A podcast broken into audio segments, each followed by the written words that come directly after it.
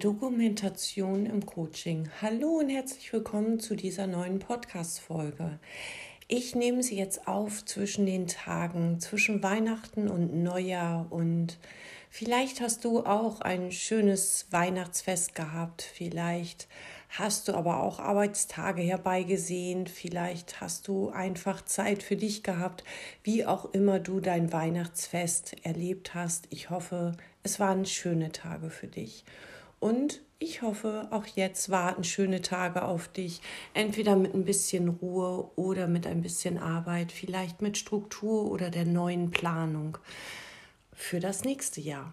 Nun hätte ich natürlich heute auch eine Podcast-Folge aufnehmen können, was alles geplant werden kann, wo man hingucken kann. Aber ich habe zwischen den Tagen jetzt drei Sitzungseinheiten die habe ich vorher nicht schaffen können und somit habe ich sie mir zwischen die Tage gelegt und zwei davon sind mit Patienten, mit denen ich schon lange nicht mehr gearbeitet habe. Und der Kopf war in den letzten Tagen wirklich ganz und gar in Familie, in Weihnachtsgeschenke, in Geschichten, die erzählt wurden, die erinnert wurden. Und somit war der Kopf ganz leer. Und als ich mich gerade eben an meinen Schreibtisch gesetzt habe, habe ich gedacht, hui, morgen warten, Sitzungseinheiten auf dich. Worum ging es auch noch? Worum kann es sich handeln? Was haben wir erarbeitet damals? Und da war ich so dankbar, dass ich mir all diese Dinge notiert hatte. Denn in den Sitzungseinheiten geht es ja nicht nur darum, das jetzige Ziel zu erarbeiten, doch unter Umständen ein neues Ziel zu erarbeiten sondern es geht ja auch darum, die Ressourcen, die Fähigkeiten, die Möglichkeiten, das bereits Erlebte nochmal neu lebbar zu machen. Und genau dafür liebe ich meine Aufzeichnungen. Ich habe mir in jeder Sitzung immer die wichtigsten Punkte notiert und das empfehle ich dir auch. Ich habe das Datum gesetzt, so konnte man natürlich ganz genau sehen, in welchen Abständen haben wir gearbeitet, mal enger, mal weiter auseinander. Ich habe mir die Highlights der Sitzung aufgeschrieben, wie die kleinen Fische, die man so mitnehmen kann aus den Sitzungen, habe ich mir die Highlights eben auch aufgeschrieben. Ich habe mir persönliche Merkmale notiert, wichtige Ereignisse notiert und habe da immer sehr wild drin rumgemalt mit Kreisen oder Zeichnungen oder was es auch immer brauchte. Jedoch immer auch im Hinterkopf dessen, dass heutzutage, ich bin ja Heilpraktikerin für Psychotherapie, dass mein Patient eben auch die Aufzeichnung einsehen darf. Früher, ganz am Anfang, habe ich also auch Beschreibungen von meinen Patienten mit notiert. Grummelig, sauer, mürrisch, nicht offen für Veränderung und manchmal auch sehr viel deutlichere Sachen. Und das habe ich dann aber irgendwann verändert, weil ich wusste, okay, man kann das auch einsehen und was bedeutet das für meinen Patienten, wenn er diese Aufzeichnungen bekommt. Und manchmal ist es so, dass es für den Patienten wichtig ist zu wissen, was wird da über mich geschrieben. Und da habe ich ein bisschen mehr Wert eben auch auf die Ressourcen gelegt, auf die Fähigkeiten gelegt und mir trotzdem natürlich notiert, wenn eine Veränderung schwer möglich war oder leichter möglich war. Das heißt, dass ich sowohl nach der Sitzung reflektiert habe, als auch die Möglichkeit hatte, natürlich vor jeder Sitzung nochmal Anschluss zu finden. Nichtsdestotrotz war es manchmal so, dass ich gar nicht ansetzen konnte, da wo wir in der Sitzungseinheit vorher aufgehört haben, sondern dass ich nochmal neu schauen musste, wo sind wir jetzt, welcher, welcher Punkt ist heute wichtig, denn auch da darf einfließen, dass Störungen Vorrang haben. Wenn es gerade ein Thema gibt, wo derjenige hingucken möchte oder muss, weil ein Konflikt im Vordergrund steht oder eine Unsicherheit, eine Herausforderung, dann kann ich nicht unbedingt dort ansetzen, wo ich aufgehört habe, sondern dann darf es unter Umständen eine etwas andere Sitzung sein. Und genauso habe ich halt immer gearbeitet, sehr flexibel, sehr situationsorientiert, das, was jetzt gerade nötig war. Und doch haben mir die Aufzeichnungen geholfen, den roten Faden zu behalten. die Auftragsklärung ganz am Anfang immer wieder im Blick zu haben. Ist es okay, wenn wir hier jetzt weiterarbeiten oder braucht es jetzt etwas anderes? Und genau darauf habe ich immer sehr gerne geguckt. Auf der einen Seite natürlich, um meinem Patienten auch die Sicherheit zu geben, dass wir an seinen Themen weiterarbeiten, aber auf der anderen Seite ihm eben auch die Offenheit zu schenken, wenn jetzt gerade etwas anderes wichtig war.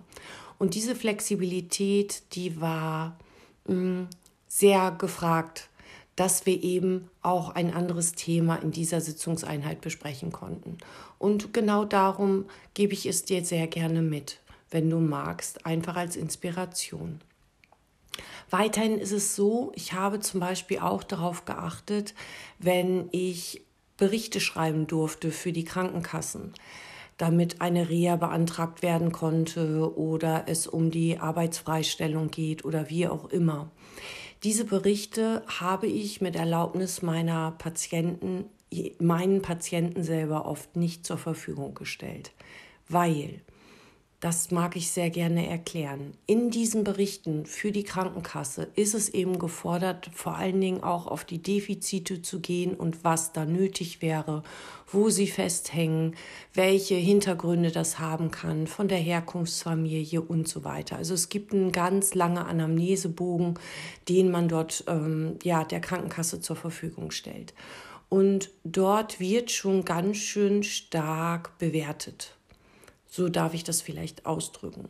Und ich fand es für den Prozess mit meinem Patienten, Klienten oft mangelnd wertschätzend, wenn er dieses gelesen hätte. Und das habe ich auch genau so erklärt und habe gesagt, okay, das machen wir jetzt für die Krankenkasse und das ist in Ordnung, aber ich möchte so gar nicht mit ihnen arbeiten und das wissen sie. Wir arbeiten ja sehr ressourcenorientiert, arbeiten ihre Fähigkeiten raus und genau in diesem Miteinander möchte ich eben auch bleiben und darum, wenn sie damit einverstanden sind, schicke ich ihnen diesen Krankenbericht nicht zu, sondern direkt der Krankenkasse.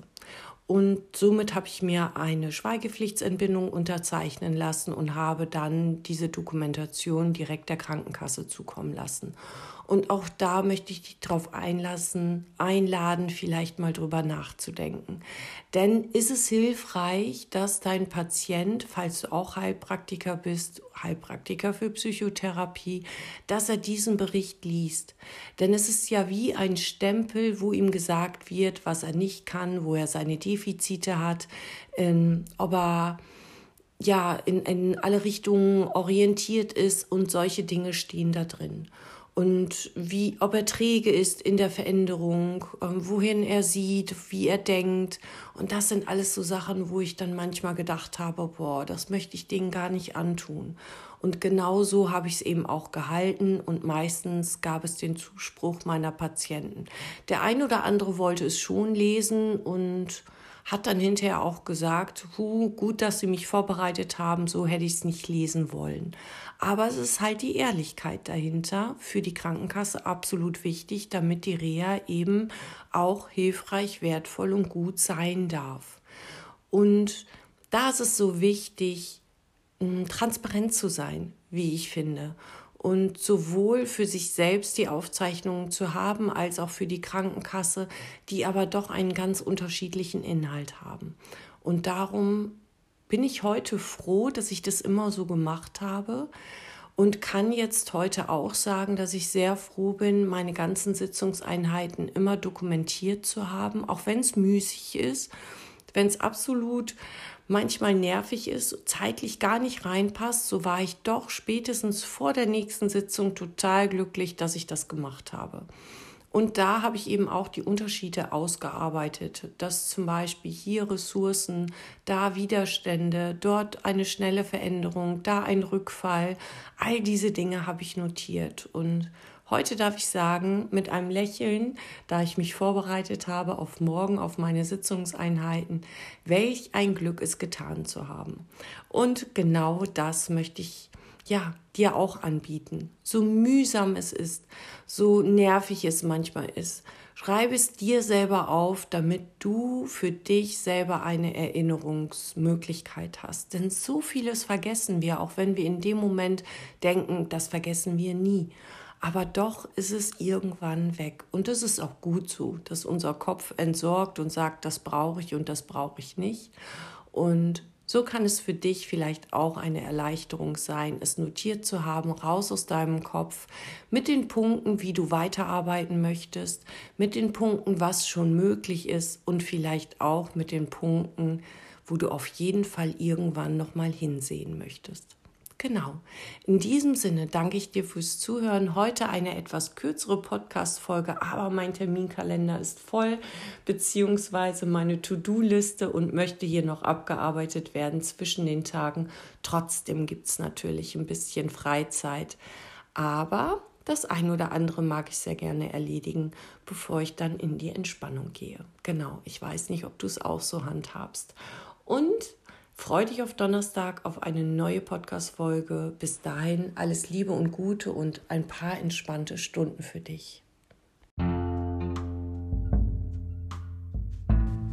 Und wenn du das Gefühl hast, diese Podcast-Folge ist für irgendjemanden ganz spannend und interessant, dann schick sie doch sehr gerne weiter. Das würde mich sehr freuen. Wenn du diesen Podcast bewertest, natürlich auch. Und ja, ansonsten freue ich mich auf all das, was auf uns wartet. Dieses Jahr war fantastisch und nächstes Jahr wird noch besser. Freue dich also auf all das, was kommt, die Workshops im Januar für meine Newsletter-Community und wenn du gerne dabei sein möchtest, systemisches Denken und Fragen im Coaching am 11.01. um 10 Uhr und am 12.01. um 18.30 Uhr, beides mal der gleiche Inhalt, dann trag dich in mein Newsletter ein. Wenn du äh, den Workshop Hypnotalk im Coaching spannend findest, am 8.02. 18.30 Uhr, dann auch gerne einmal rein in meinen Newsletter. Und die Supervision findet natürlich auch wie gehabt am ersten Mittwoch im Jahr statt und er findet an jedem ersten Mittwoch im Monat statt, 18.30 Uhr. Auch da bist du herzlich willkommen, ohne Anmeldung. Einfach in meinem Newsletter sein und du kriegst den Link zugeschickt. Kannst also ganz spontan entscheiden. In diesem Sinne danke ich dir fürs Zuhören, wünsche dir das Allerbeste und vielleicht ein bisschen Ruhe zwischen den Tagen, vielleicht ein bisschen Planung für all das, was kommt und vielleicht ein bisschen Dokumentation dessen, was gut war im vergangenen Jahr, dessen, was wertvoll war, dessen, wovon du mehr machen möchtest und vielleicht auch etwas, was du auf keinen Fall wiederholen möchtest. In diesem Sinne, alles Liebe und Gute und bis bald.